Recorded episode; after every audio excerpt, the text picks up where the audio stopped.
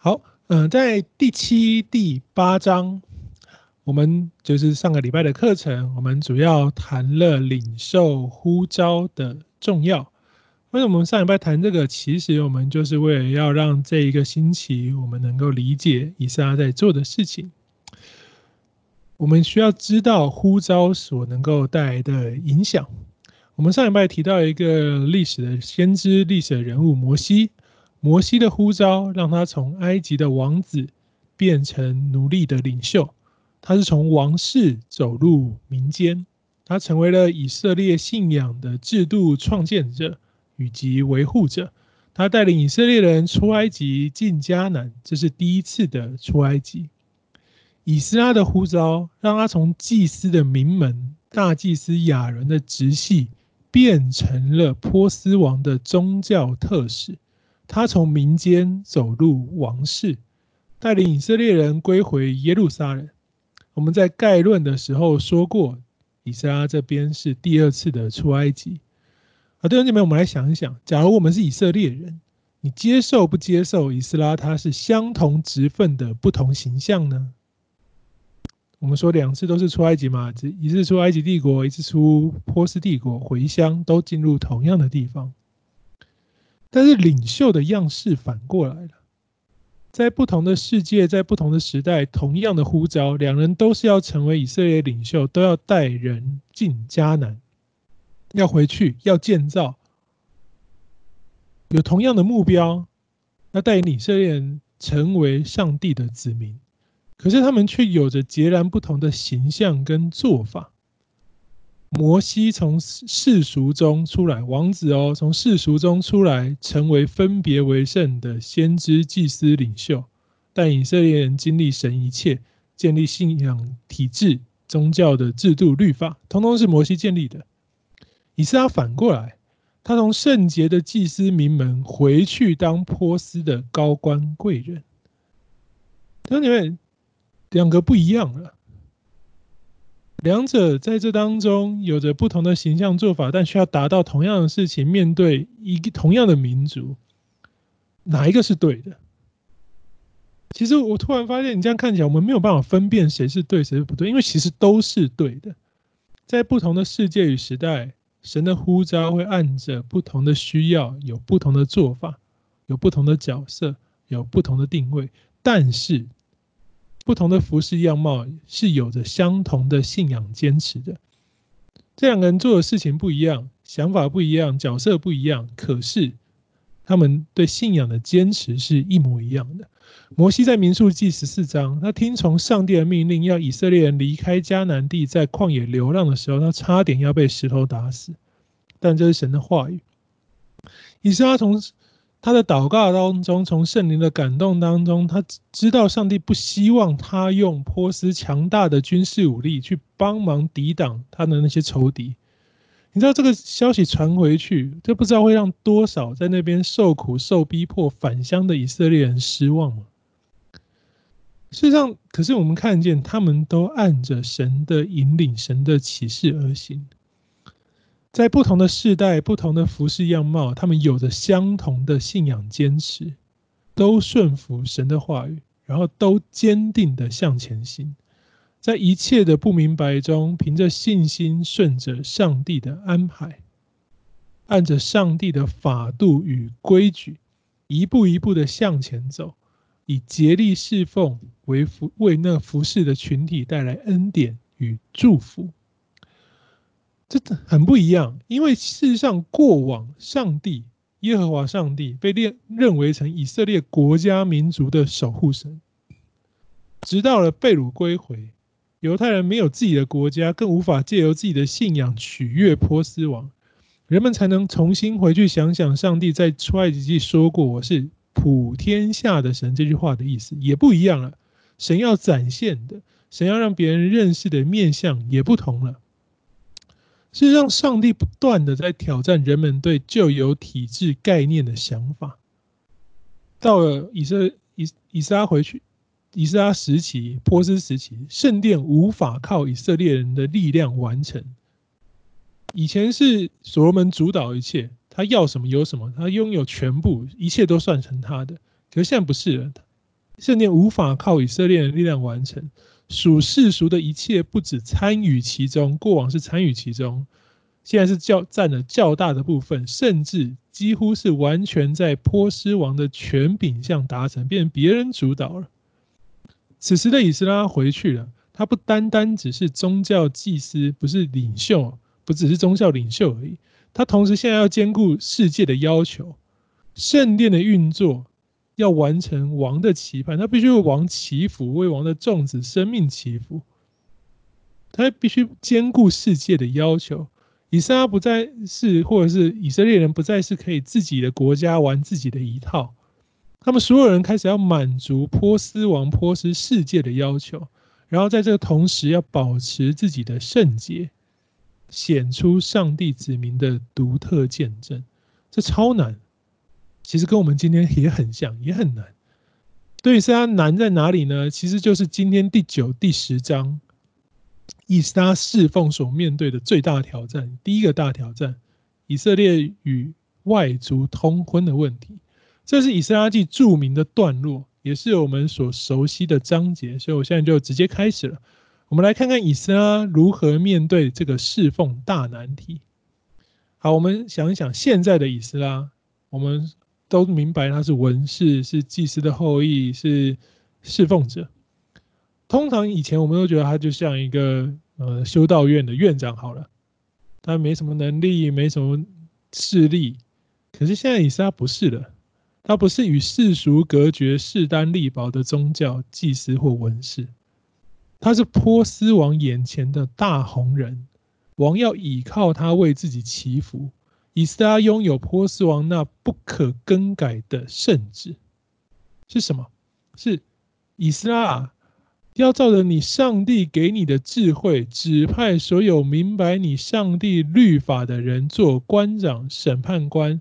治理河西所有的百姓，教导不明白上帝律法的人，那些不遵行你上帝律法和王命令的人，当速速定他的罪，或处死，或充军，或抄家，或囚禁。以色列拥有这样的生杀大权，精通律法，律法拥有权柄的以色列，他完全可以用这道圣旨执行律法的规矩。他可以大开杀戒、抄家灭族，在我们的想法当中，现在以斯拉是有权有势的，阻止通婚不是一个很难的问题啊。官有官做事的方式，达官贵人就下个命令就解决了嘛。不听我就把你处死、充军、抄家、囚禁，你就你就听了嘛。所以对他来说，阻止以色列人与外族通婚，一个行政命令就解决。可是以斯拉却不是这样想，他们听到这个问题，他面对这个问题，他最先开始的是哀痛与惊惶，因为他压根就不打算用王所赐的权柄来解决这个问题。弟兄姐妹，这就是服侍与做事的差别。做事只要结果满足我的期待就够了，所以我可以用命令啊，我就我有权利，我用命令，我下布达就解决了。只要结果满足我的期待就好了。可是服事不是这样，服事是在意神期待这件事情给人们带来什么益处，也就是蒙神悦纳的属灵祭物。侍奉要献上的是蒙上帝悦纳的属灵祭物，所以我们只能在所领受的呼召，在世界的难处、挑战跟干扰中侍奉。那最重要的就是要像以斯拉一样，我们上一周所说的，先立志追求耶和华的律法。你必须先追求耶和华律法，你才能明白神想要什么吗？他期盼什么？你必须知道，你才能满达成神的期盼呢、所以你必须先立志追求耶和华律法，明白神的心意，让自己手所做的工成就神对人的期待，也就是造就人，这才是侍奉，这才是服侍。所以。若里斯拉用他手上波斯王的权柄来阻止你跟其他外族人交流，你会觉得，哎，为什么凭什么你可以，我不行啊？你用波斯王的权柄跟我说，我不要跟别人有过度亲密的交流，这个不会有人服的。我不得不听，我可以不做，可是心里面不会服的。所以以斯拉明白，不可与外族文化结合，这个信仰问题并不能用世界的力量去解决。弟兄姐妹，我们上一周有个结论是，世界的力量必须透过转化才能够建造属灵的圣殿。这个转化，我们上礼拜只是说明什么原因跟它的意义，但我们现在看见什么是转化。以斯拉这个人的侍奉，他这个人的存在就是这个转化。我们现在想想看，他拥有人不能忽视的权柄，可是这个他却用神的样式在对待人事物。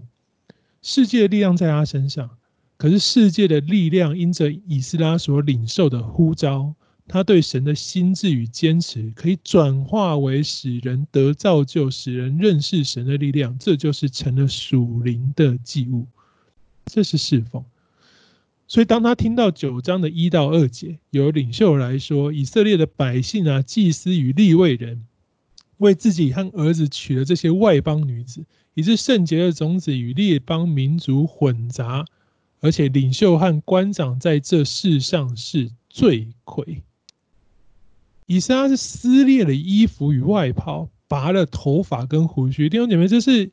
以色列人，或者是当时古近东文化里头最哀痛、最痛苦的一个表现，撕裂衣服跟外袍，再痛苦一点就拔头发跟胡须，这其实真的很痛啊！怀着痛苦承担的心，用这个样貌，他做的是认罪的祷告。所以这其实很不可思议的榜样哎！你想一想，这个认罪是以斯拉在做，可是这整件事情跟以斯拉有关吗？他才刚回来，他回来刚献祭完，领袖就来找他说这件事情。在领袖来告诉他之前，他完全不知道有这回事。而这些人的作为怎么可能跟他有关？对不对？一一点关系都没有啊！我们不会去承担不是我们能力可以处理解决或者是管辖范围内的错误，对不对？我们听到回来。有人告诉你，前面的领袖跟前面的这些人犯了很多错，你现在看看怎么处理？你不会觉得，我，天哪，这个是我的错，我犯的错，我为他们认罪。一个有丰富学识、有极大权力、现在地位能力都有的伊斯拉，他去承担了一起与他无关的事。弟兄姐妹，那是什么原因？还是我们上礼拜所讲的那个关键？因为他的呼召，你看呼召可以使人完全不一样。以斯拉的呼召使他关注归回之人的灵命，所以这些归回之人、这些领袖、百姓、祭司跟利未人所做的错误，他们信心的破口，也就是以斯拉的破口。呼召带来的是属灵的认同，是像肢体一样，没有任何切割的考虑。以斯拉的呼召，神所托付，他明白了。他就一肩扛起所有的问题，他代表以色列人认罪、求神饶恕，期盼此时每一个人，包含他自己，可以更多亲近神。这是很美好的榜样，也是很不可思议的榜样。这是我们上礼拜所说那个特别的呼召，当他寻求的过程当中所明白的时候，他就会成为一生的职志，能够承担起像这样子不可思议的事情。好，岔出去多讲一些。有些有某一些的教派或灵恩派，因着以斯拉这样做，就产生出一种说法，就是说，哦，你看代为认罪很重要，所以人呢、啊，你要为你祖先不信的罪向神认错，你要先代替他们向神认罪，然后你要有各种不同的信心祷告，还有仪式去洁净你自己，你才能够回到从神的面前。你如果没有帮过去认罪，你不能回到神的面前。但事实上，我们如果您看到我们刚刚所解释的，其实这个说法跟做法，这些某些教派的说法跟做法，跟以撒的立场是完全不一样的，不是这样子做的。以撒的承担与认罪，不是要去一个免除记留下来的诅咒或灾害的法术啊，他也不是用某种仪式与话语试图觉得说让所有人让神觉得我现在很棒，要得到这些好处，没有，不可能的。如果只要多说这些，多做这些，就可以得到相对应的好处。那我们的神差不多只是某种贩卖机而已。你只要做出够多的行为，你只要投入够多的信仰要素，你就可以得到恩典。但弟兄姐妹，这不是上帝，也不是我们的信仰。神要的是以心灵也很诚实敬拜他。以斯拉的代表认罪，是一个心智的展现，因为他发现了现在这个亏缺，亏缺了神的荣耀，他决定要为此摆上。他觉得我们对，这是我们的问题，也是我的问题。我要解决问这个罪，我必须先来到神的面前认罪。所以这是一个决定要为亏缺摆上的祷告。所以以斯拉曾为我们展现这个不可思议的承担，是因着他的呼召而来的属灵认同。好，现在我们就来继续想一想，为什么百姓跟祭司和利未人要来娶外邦女子？诶，他们可是第一批归回建造圣殿、撑到现在的信心前辈、属灵前辈耶。那为什么现在在娶外邦女子呢？我们要来仔细想一想经文的描述有没有特别的地方，不然你们会觉得这些人就是你看学不乖嘛，被掳归回，归回又做行恶。当然，这某种层面来说，广义来说是这样，可是它在细节上有不同之处。我们来想一想特别的地方。第十章给我们列了清单，也就是被掳归回者的清单。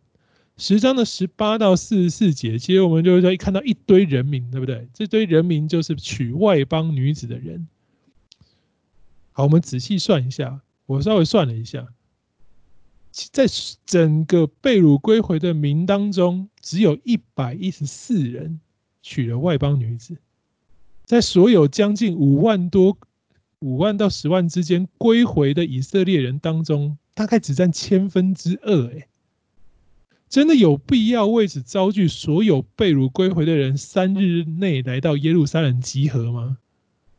呃，千分之二，几万人里面只有一百多个人犯了这个错误，这是个人行为嘛？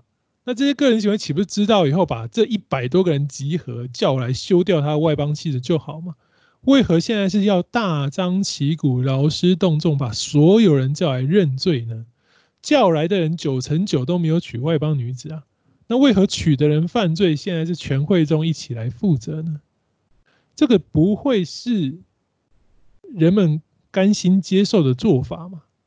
全全部来，你不来我就开除你的会籍，毁坏你所有的财产，这就为了这一百一十四个人呢、这不是人们会心甘情愿接受的做法吗？尤其犹太人怎么样？犹太人是有名的爱抱怨且不吃亏，直到今日都是如此。从出埃及记到今天都是这样。可是我们在十章的十二到十四节又看到，现叫来的这一群，所有来到圣殿前广场的以色列人，他们都是心甘情愿的。认同所有人都都在这件事情上犯了大罪，这这这到底怎么回事？只有一百一十四个人做这样的事情，可是所有人都认为我们都犯了这个罪。好，这些发展值得我们想一想哦。你说所有人都有那样呼召吗？没有啊，如果有，不会是以斯拉回去带领这一切，那就代表这件事情有它其他的细节值得我们想一想。这些婚姻真的是如我们今日所想，相知相爱的两人合为一体，通往幸福的道路吗？好，我们多研究一下十章十八节到四十四节的列表，我们来看一看这些人是哪些人，我们来找出他们的身份。这当然没有办法从以斯拉记就找到，你要参照其他的书卷。但就我我就由我来告诉你好了。一开始有个耶稣雅。耶稣亚是当时的大祭司，他在第四章的时候，是他代表以色列人说，跟那些外邦的敌人说：“我们造神的殿与你们无关。”他是严正拒绝外邦敌人渗入的大祭司。但是这边告诉我们，他的子孙去娶了外邦人，一个不可思议的明知故犯。好，因为这经文很多，我没有办法坐在投影片上，所以弟兄姐妹，如果你可以的话，你可以稍微翻一下你的圣经。你可以看到十八十八节到四十节的第一个段落是讲耶稣亚大祭司的子孙去娶外邦人，而这个大祭司是那个严正拒绝外邦敌人渗入的大大祭司，哎，这是一个很不可思议的明知故犯，对吧？因麦家因麦家也是亚伦的直系后裔，也就是他就是以斯拉的亲戚了，直系亲戚了。伊麦家，好，巴斯户尔虽然是属伊麦家，但是他特别被独立出来，是因为他在先知耶利米的时代，他的优秀使他做圣殿的总管，在耶利米书二十章，这个巴斯户尔他可以把先知耶利米锁在圣殿庭院当中哦。因为那时候耶利米一直说会被掳嘛，所以大家都不喜欢他。这个圣殿总管就把他锁在圣殿的庭院当中。然后这个巴斯户尔被耶利米说他必定全家被掳，这是过去在圣殿中担任重要职位的精英家族哦，他也归回了，代表他也明白了那一切，他归回了巴斯户尔的家。以色列人巴录、巴哈摩亚、以兰、萨土这几个家族在尼希米记的时候。说这都是百姓当中的领袖，所以你如此这样看下来，事实上这一百多人娶了外邦女子的一百一十四人，按着第二节官长所来告状的，领袖与官长是罪魁，蛮符合的嘛。娶的通通是他们的子孙或后裔，代表是第一批归回的精英统治阶层的后裔在跟外邦通婚。好，这是身份上，不是所有人都可以跟外邦通婚，也没有所有人都跟外邦通婚，是精英统治阶层的后裔与外邦通婚。第二个经文上重要的线索在九章的十二节，不可把你们的女儿嫁给他们的儿子，也不可为你们的儿子娶他们的女儿，永不可求他们的平安和他们的利益。这是一个非常非常大的关键。他们在求什么？求平安，求利益。弟兄姐妹，你想一想，这像什么？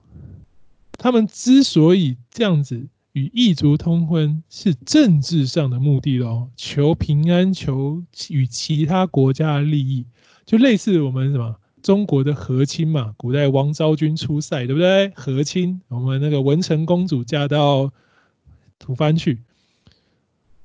建立关系，寻求一个和平共存的手段。所以这些，你看我们刚刚讲的都是公主嘛，不然就是皇宫里面有名有，不是随随便便的人，才能达到和平共存的手段。这是一个和亲。这告诉我们呢是，经过了四十多年，从圣殿开建好到以斯拉回去，这个其实已经过了四十多年。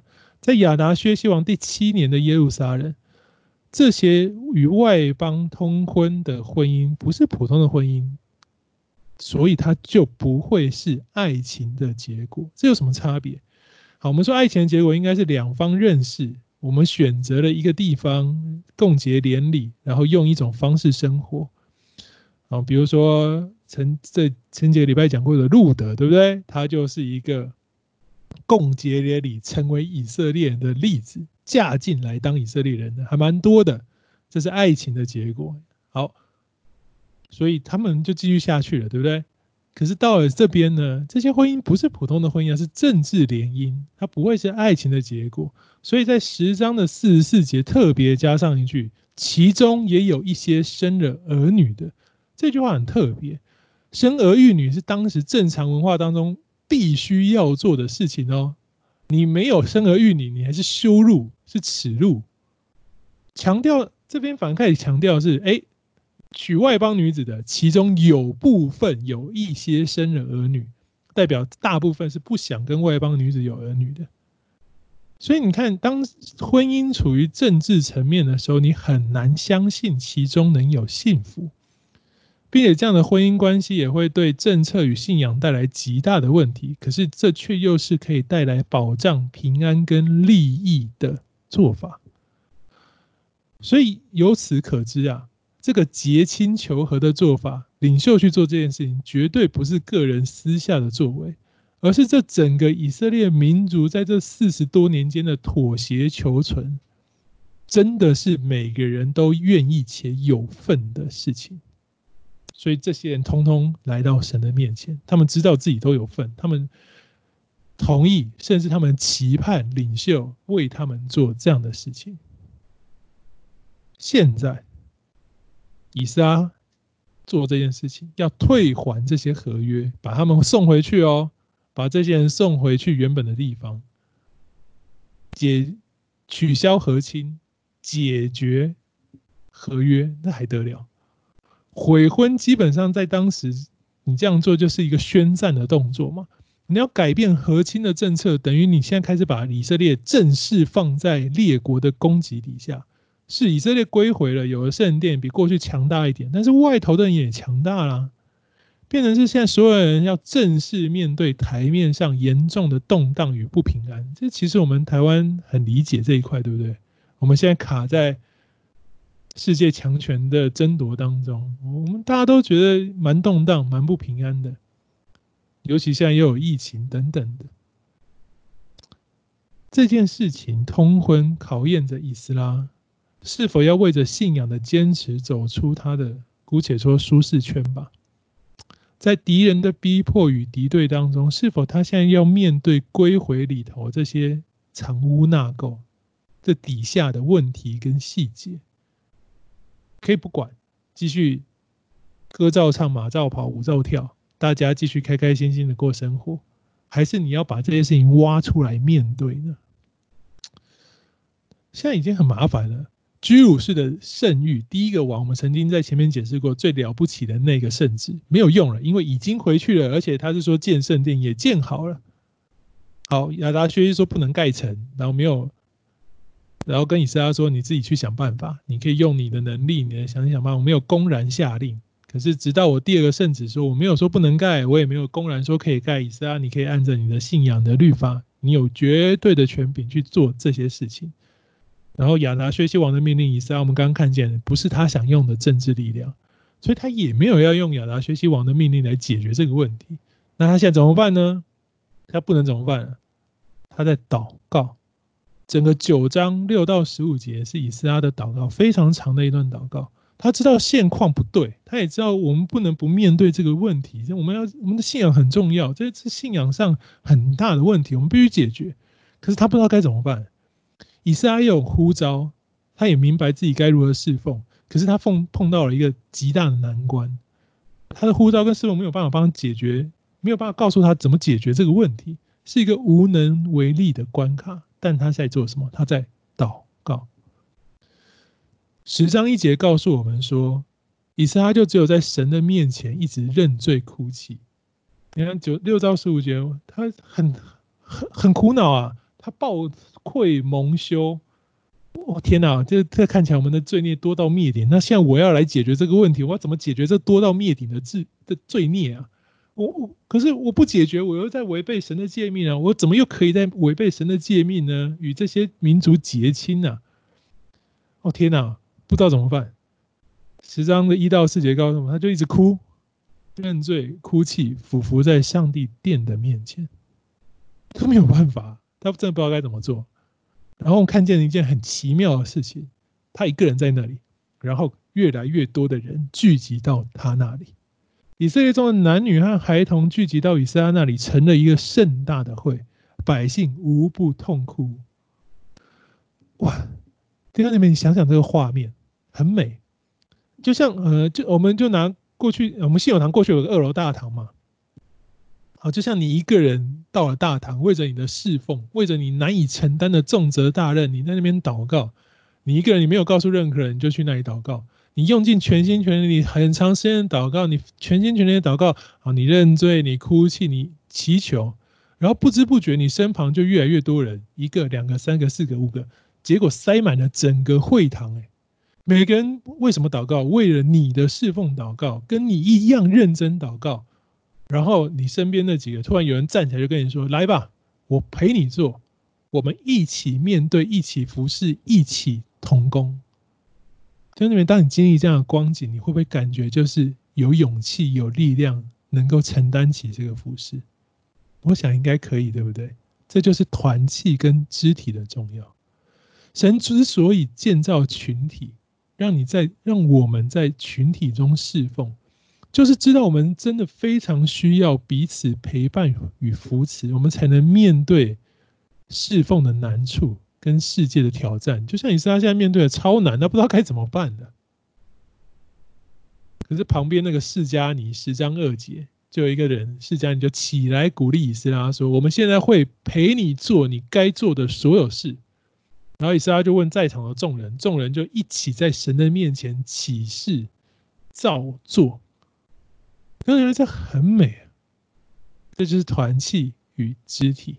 世界真的很难，尤其在当时超难。耶路撒冷不是一个好栽种游牧的地方。我们上礼拜有谈经济，我们也谈了经济如何影响信仰跟政治，所以经济很重要，对不对？耶路撒冷经济状况在当时不是一个好栽种游牧的地方。归回的民，他们从波斯回来是从富足的归回者变为穷困的跟随者，所以才要靠外界力量去建圣殿。经过了四十年，再经过四十年的挣扎求存，更难了。他们的经济行为是交通，他们没有办法栽种游牧，所以耶路撒冷的优势是交通。他最好做的事情就是经济通商，做贸易。所以犹太人超是超习惯，也超擅长做贸易，这是他们自古培养的技能。你要做经济通商，对与周遭民族的关系是最重要的。我们这边讲嘛，生所有的生产面向跟相互管理的层面与相对应的物质建设是息息相关的。我们上礼拜说解释就是，你要跟他们说什么做什么都是互相影响的，所以他必须选择和亲，他们觉得这是唯一可以跟外界沟通、通商、建立关系的做法。他身旁都是阿拉伯民族，我们今天对阿拉伯民族也有一点认识嘛。他们非常保护自己人，非常强调自己的文化，非常排斥外人。所以事实上，当阿拉伯民族的自己人，比当他们的敌人容易多嘛。所以你你如果要想要跟他经济通商，我们是两个敌人坐下来谈，不知道谈到什么时候。那如果我们有一些关系，也亲家谈呢，容易点。为了打入文化的方婚姻，你自然必须开始仿效他部分的生活。你请他来谈的时候，你要不要预备他喜欢吃的东西？你要不要布置成他喜欢看的房间？你要不要穿个他看起来顺眼的衣服？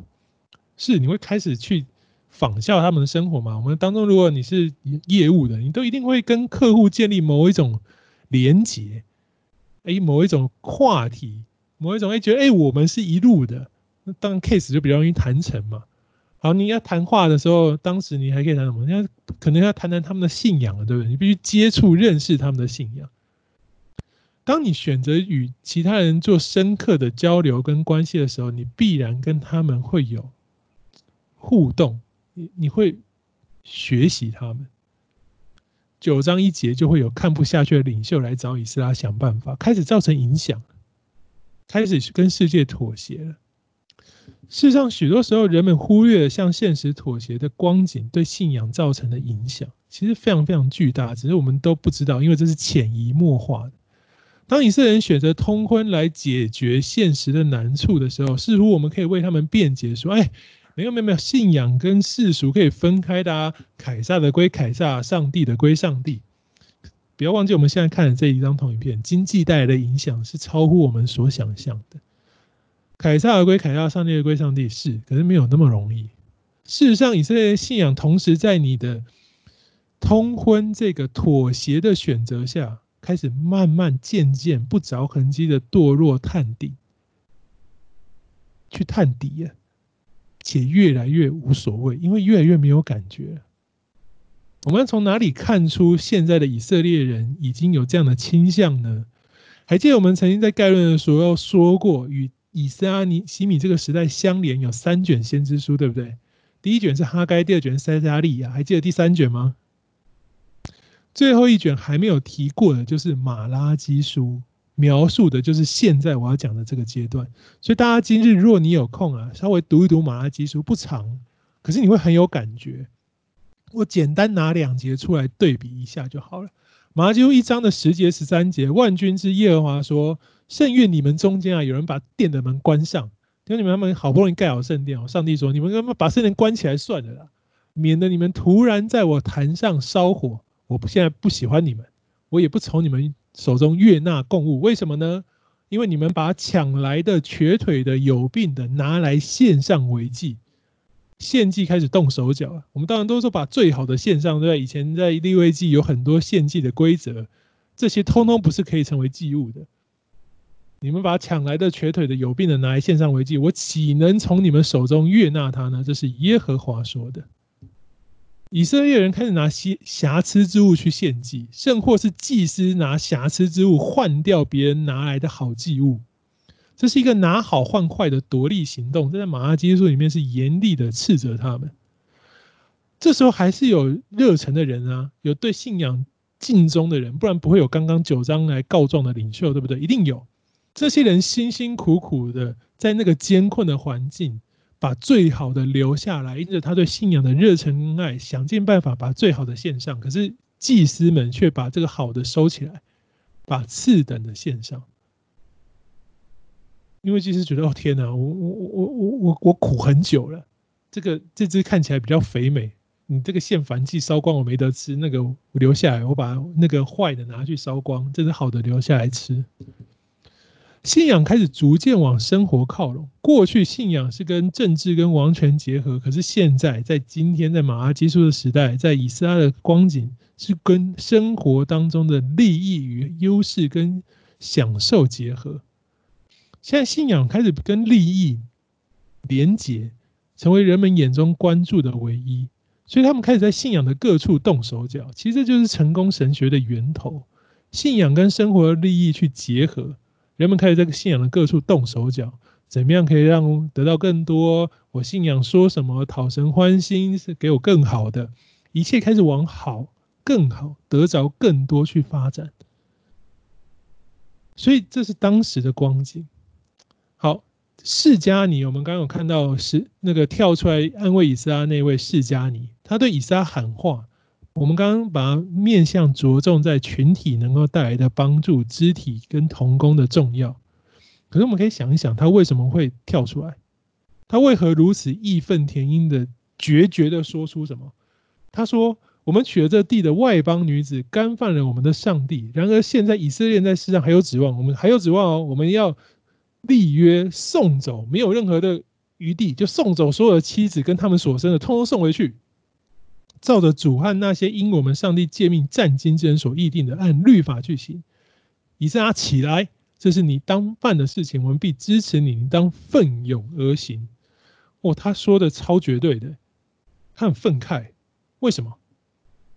其实这段经文有时候大部分的人看，他们觉得这样实在太不近人情了吧？哎，都已经结婚生子了，你还把人家赶回去，让家庭破碎，妻子，但这实在太没人性了吧？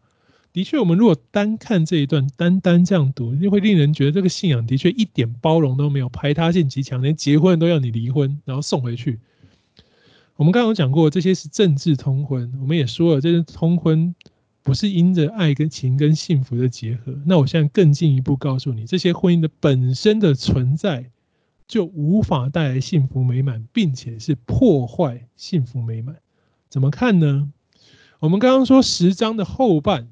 是印那一百一十四人的名册，对不对？二十六节，来，诸位，你看一下二十六节。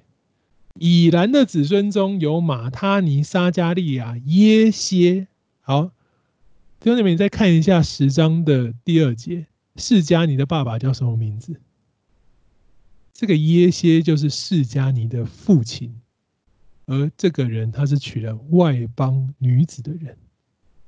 我相信这个释迦尼必然是看见这其中的恶，所以他勇于跳出来说：“是我们一定要按着神的心意处理这件事情。”那这个恶大概是什么样子呢？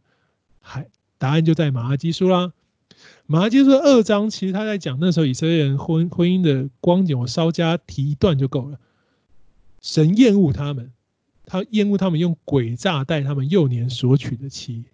你看，说你们又在做这样的事情，是哭泣和叹息的眼泪遮盖耶和华的祭坛，以致耶和华不再理会那供物，也不喜欢从你们手中收纳。你们还说这是为什么呢？因为耶和华在你和你年轻时所娶的妻之间作证，他虽然是你的配偶，你的妻，你去背弃他。在当时文化里面，幼年就娶妻了，而且你大部分就像我们刚刚说，你都会娶自己人嘛。好。这群归回的人，在他们通婚之前，他们都有太太了。和亲没有那么简单，说你随便娶进来就没事嘛。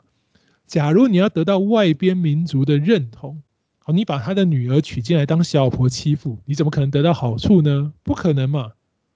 所以这些和亲，你必须干嘛？你必须让这些外邦女子欢喜。这些人为了现实中的难处，为了妥协，为了得到平安跟利益，以色列休妻有规矩的，那休不掉呢？休不掉就用诡诈来待他嘛，另娶外邦女子娶进来，让他做大老婆，让他开开心心供得好好的，生活上的平安跟利益都有了。所以弟兄姐妹，我们看见的事实是什么？在马拉基书，我们看见的是归回的以色列人们，经过了四十年，信仰的热忱在他的生活当中消磨光了。对他们来说，信仰从政治变成利益，在生活的压力当中妥协、放弃与他人同化。为的就是得着生活的好处跟益处，所以弟兄姊妹，成功神学多可怕！你终究会因此对现实妥协放弃的，因为你在追求好处跟益处跟成功。马拉基书告诉我们，这个恶很很大，耶和华祭坛通充满的是哭泣与叹息的眼泪，所以这个释迦尼跳出来说。对，我们要解决这些事情。他们一直制造痛苦，送回去。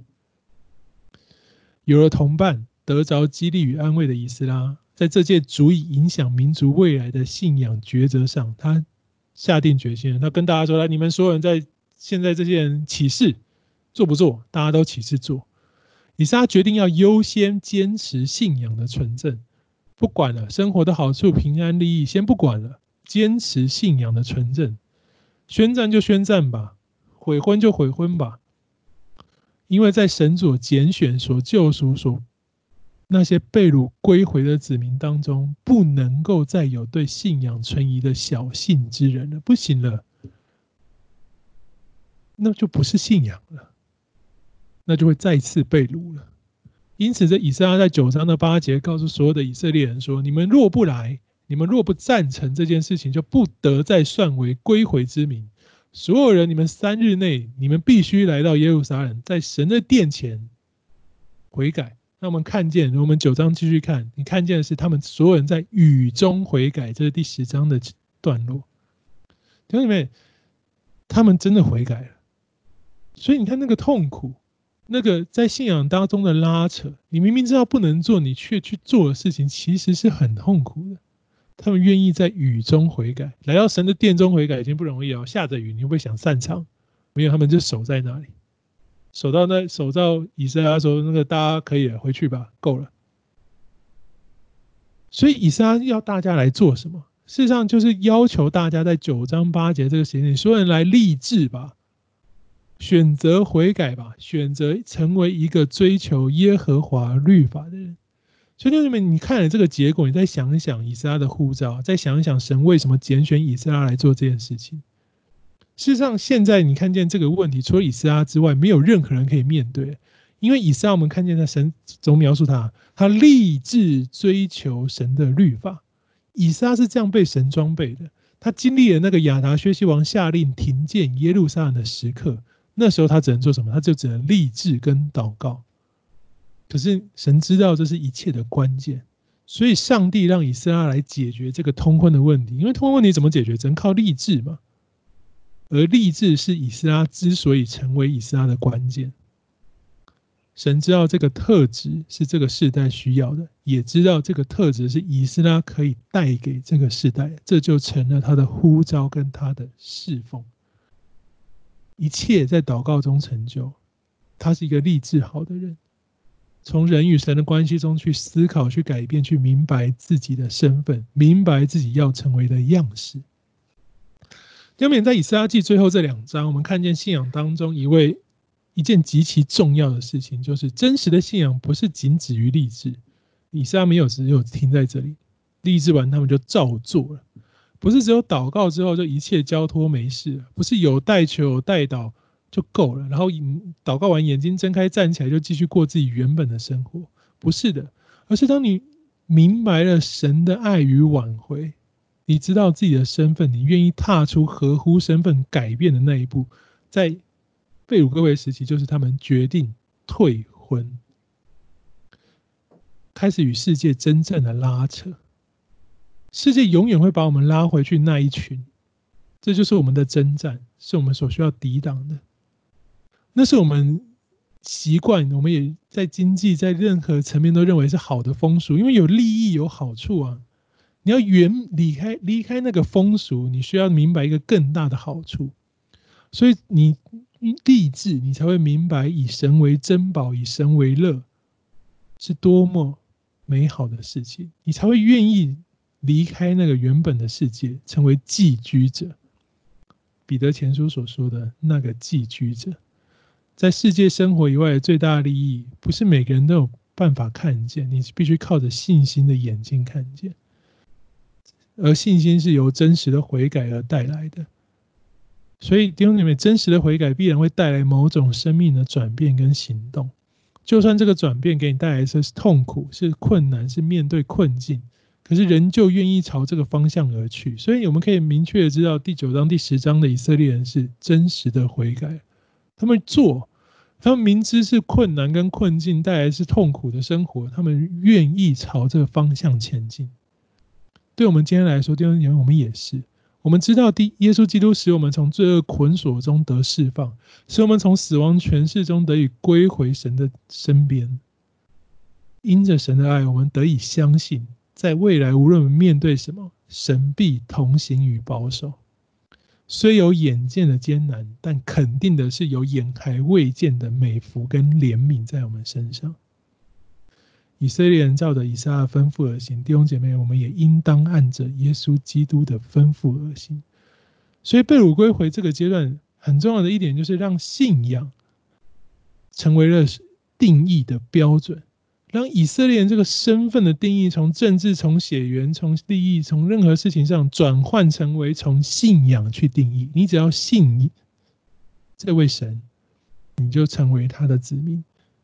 他把亚伯拉罕之约最美好的那一个部分强调出来了，是借着以色列重新建造以色列子民的这个过程，让每一个人你看来到神的殿前，这个严肃的大会重新去经历，重新去悔改。在十章的九到十六节，所有人来到神的面前，立志行出神子民应有的信心与样式。以色列用他的经历。用他的信心，让第二次的出埃及为耶稣来奠定了信仰的基础。所以，我们今天可以是子民。那接续这个光景登场的是谁呢？就是尼西米了。亚达薛西王第八年一月啊，我们如果看着这个时间表，第七年五月，好，以斯拉就做了这件事情。第八年一月就开始退婚，然后尼西米出现是二十年的基斯流月，大概也是二十年的一月。所以你看到过了十二年。发生什么事情？我们在尼西米记看到的是说战乱，整整十二年多的战乱。尼西米说他在苏珊城堡中，那时我有个弟兄哈拿尼同几个人从犹大来，我问他们那些被掳归回剩下残存的犹太人和耶路撒冷的情况，他们对我说，那些被掳归回剩下的余民在犹大省那里遭大难受凌辱，耶路撒冷的城墙被拆毁，城门被火焚烧。以斯拉坚守信仰的代价是犹太人就真的成为屈居下风、打输的那一方。建好的城墙被拆毁，城门被火焚烧。所以以色列回去有建哦，有城墙，有城门。我们知道有，可是我们不知道有多少。我们没有确切的文献记载以色列人到底建好多少。可是从这边描述来看，我们知道肯定是有重建，至少有了城墙跟城门嘛。是现在又有敌人来把它给拆了，给烧了。所以敌人现在全胜。尼希米在苏珊城，苏珊城是波斯王的冬季行宫，也就是波斯王去避寒，你可以跟着他去。哦，这是其实是一个很了不起、很舒服的地方哦。尼西米是一个与战乱苦楚没有多大直接关系的犹太人，他在波斯帝国活得很不错。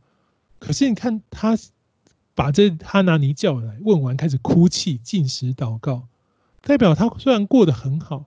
他仍旧认为自己是一个渔民，是那些蒙恩归回耶和华的子民。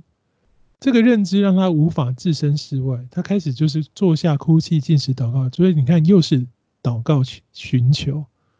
寻求他的护照。所以他在第十一节，尼希米向神求说：“主啊，求你侧耳听你仆人的祈祷，听喜爱敬畏你民众仆人的祈祷，使你仆人今日亨通，在这人面前蒙恩。”跟你们，他求亨通啊，求更有权、更有能力，在王的面前蒙恩。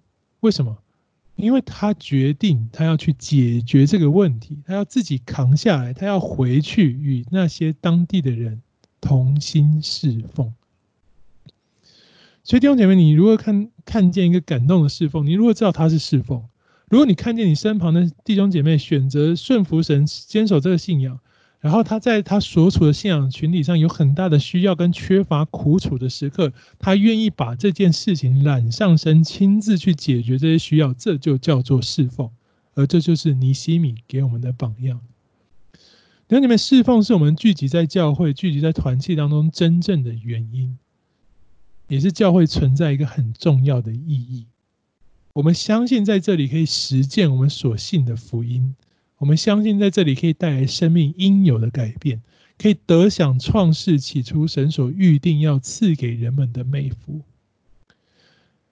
对，那边尼西米的侍奉目标是什么？修筑城墙，代表就是这是一个保护与安慰，能够使归回的信仰的人有一个真实世界的避风港。既然你要抵御世界，就不可能靠着世界力量跟做法来成就这个保护。就像我们说，你需要那个转化。要建造属灵的圣殿，你需要属灵的力量跟祭物。你必须是超越这个罪恶世界的力量，你才可以抵挡这个世界。因为放到二十一世纪的今天，城墙就是教会，修筑城墙就是建造教会与团契，目标就是给所有的基督徒来到这里头的基督徒带来保护跟安慰。当年我们有教会。但教会的成员来自不同的家庭环境、社会阶层，我们姑且可以说是聚集来自四面八方的英雄好汉、专家学者、成功人士。是，可是你也会有刚加入教会的人，环境不断用各样的形式在刺激、甚或就像尼尼西米以斯拉时代渗透、污染教会，他们也会也可以进到教会来啊。掺杂许许多多的人，掺杂甚或许多外邦人，尤其我们说要跟外邦人传福音，对不对？你把他带进来了，然后呢，你要跟他一起修筑城墙啊！这是尼西米的侍奉。教会只能在与其敌对的世界当中，在各样的内部冲突与问题当中挣扎的建立起来。依靠哪一种人？依靠尼西米这种人。祷告、寻求、摆上，把自己放进去的那个人。信仰的问题、教会的问题，或许很多人觉得更有、更有效率、更简单以及更世界的方式去解决，但没有办法。我们刚刚说，罪恶世界的力量无法解决、抵挡罪恶世界的问题。尼西米的选择是提醒我们，不不是在乎这些。你不是用商业，不是用效率，不是用各种企业管理任何的方法去解决教会问题，不是的，是去服侍神。服侍人不是去解决问题，是去跳进个泥沼当中，在其中想尽办法用合神心意的方式去行事为人。试着用那最麻烦、最无聊、最没有意义的做法，你去跳进去服侍，参与那一切，去成就所信的美好。使你的服饰成为一个见证，这很难。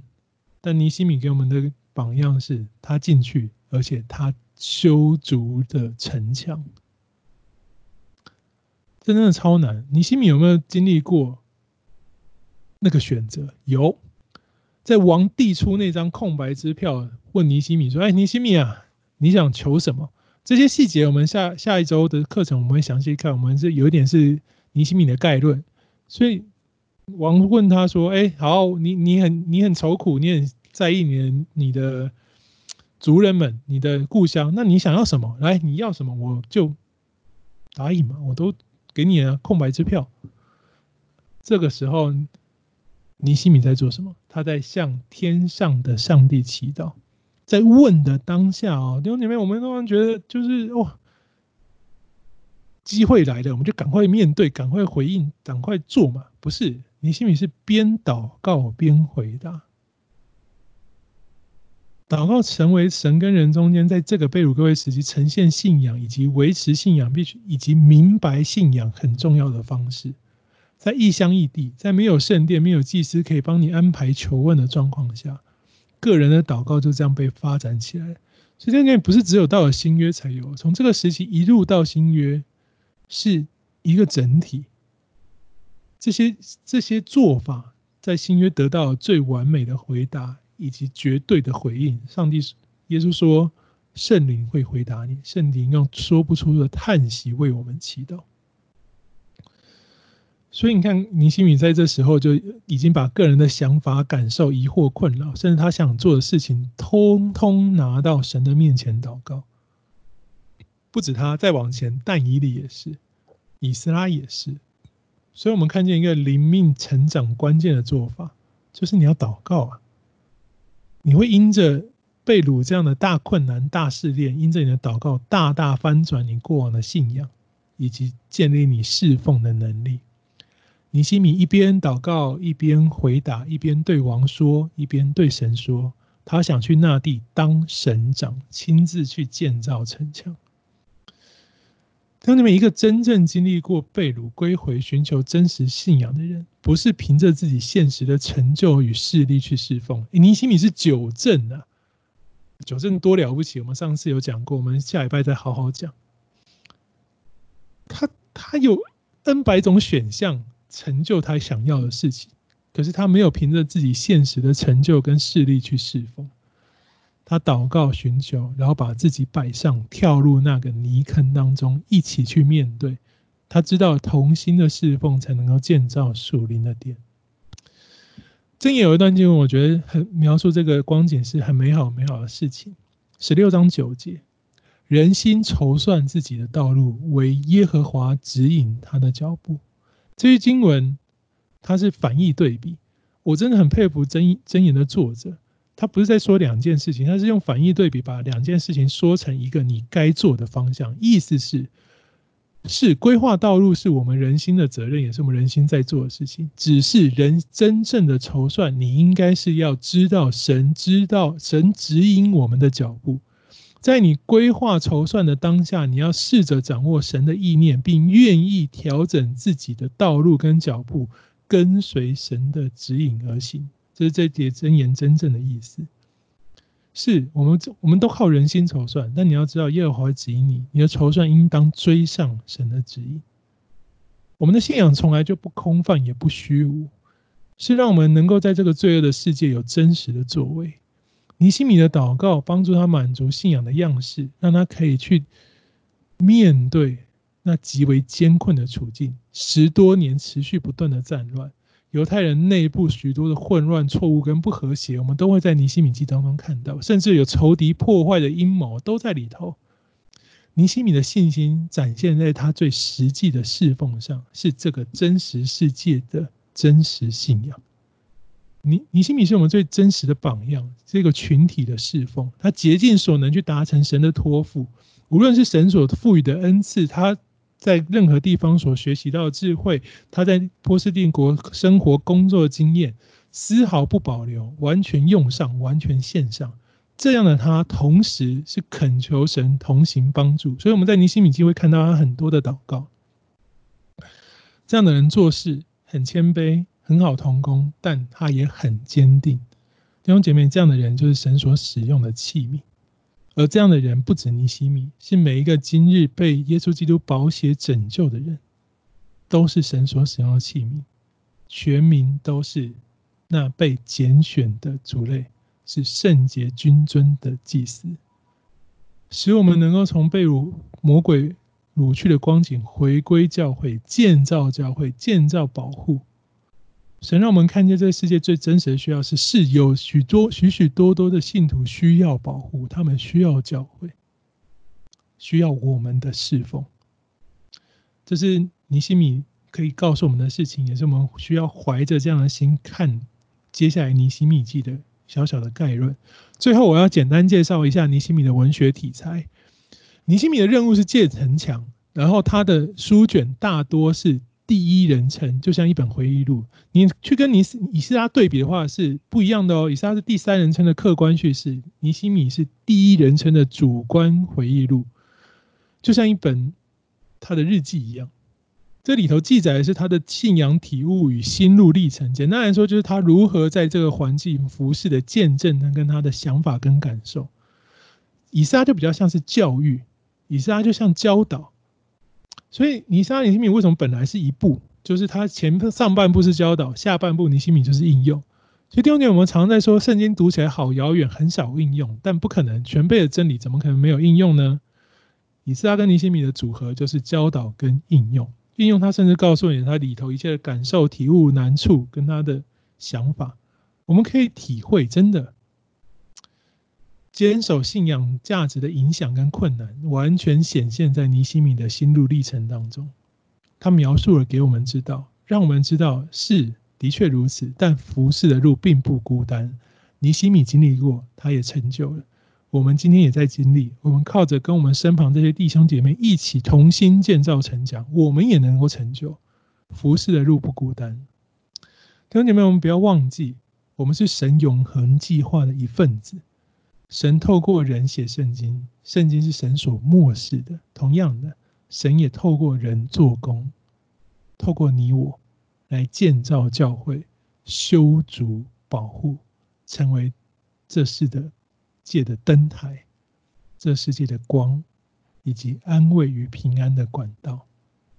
这是我们接下来要看的尼西米记，我们一起祷告。父神，我们何等感恩，我们看见。主，你在历世历代都有美好的心意。你拣选使我们归回，你坚固我们，使我们能够悔改。主，你更兴起我们，使我们能够侍奉。主，谢谢你，求你帮助我们，按着这些先知圣徒的榜样，我们一起齐心建造我们的教会。主啊，尤其现在信用堂正在搬迁的时刻，正在预备重建的时刻。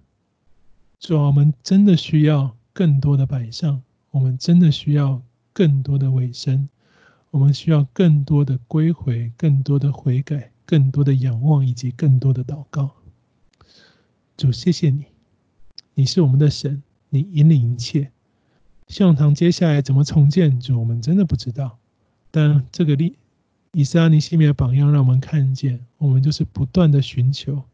我们规划筹算，但我们知道是主你指引我们的脚步，使我们不断的在各样的光景当中，我们不按着自己的心意走，我们不是求自己的平安跟利益，我们也不是因此与世界的文化从同化。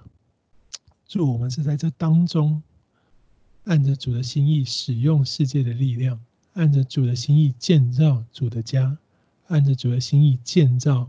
圣徒们的保护，求主帮助我们，也带领我们接下来的时间。谢谢主，祷告奉靠主耶稣基督的名求，阿门。好，弟兄姊妹，我有一件非常重要的事情要告诉大家，请大家现在千万要留心听。我们下周。